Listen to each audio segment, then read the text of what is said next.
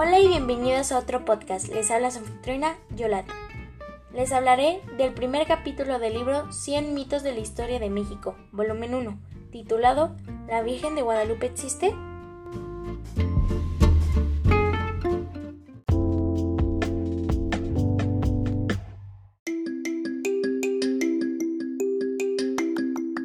México es considerado 100% guadalupano. Su festejo es el día 12 de diciembre. Esta celebración es muy grande. En algunos trabajos y escuelas llegan a darle el día libre. La tradición es conocida mundialmente. La congregación de fieles es extrema en la Basílica de Guadalupe. El canto de las mañanitas es interpretado por diferentes artistas. Es tanta la popularidad que este festejo se transmite en vivo por diferentes medios de comunicación.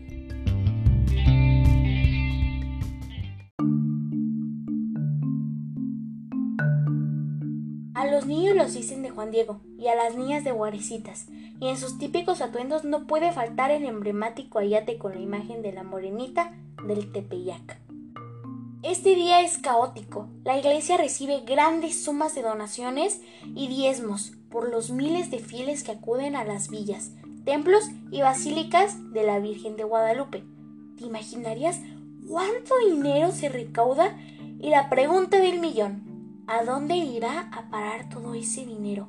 Y vaya que son millones de pesos lo que los fieles dan ese día. El autor en este libro nos cuenta varias verdades. Aquí les diré un poquito de spoiler.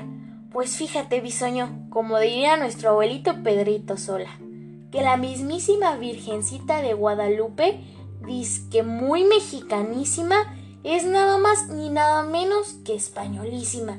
¿Qué tal, eh? ¿Verdad que te sorprendí?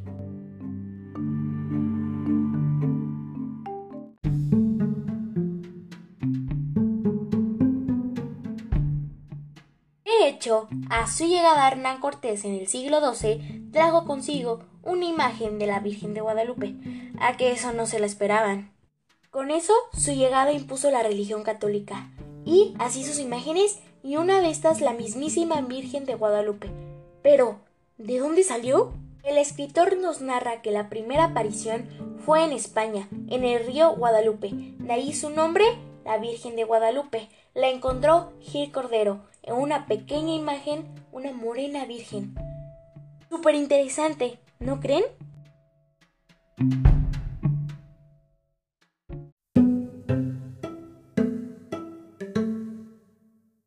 Cuando lo leí, me sacó de mi zona de confort.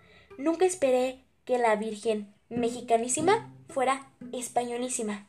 Entré en una disputa de ideas, porque también me considero guadalupana, pero al final me enfoqué en que la esperanza y la fe es de uno mismo.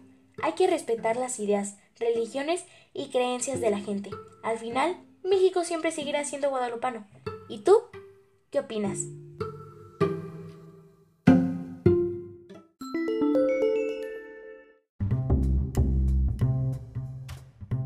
Aquí, yo me despido. Nos vemos en el siguiente podcast.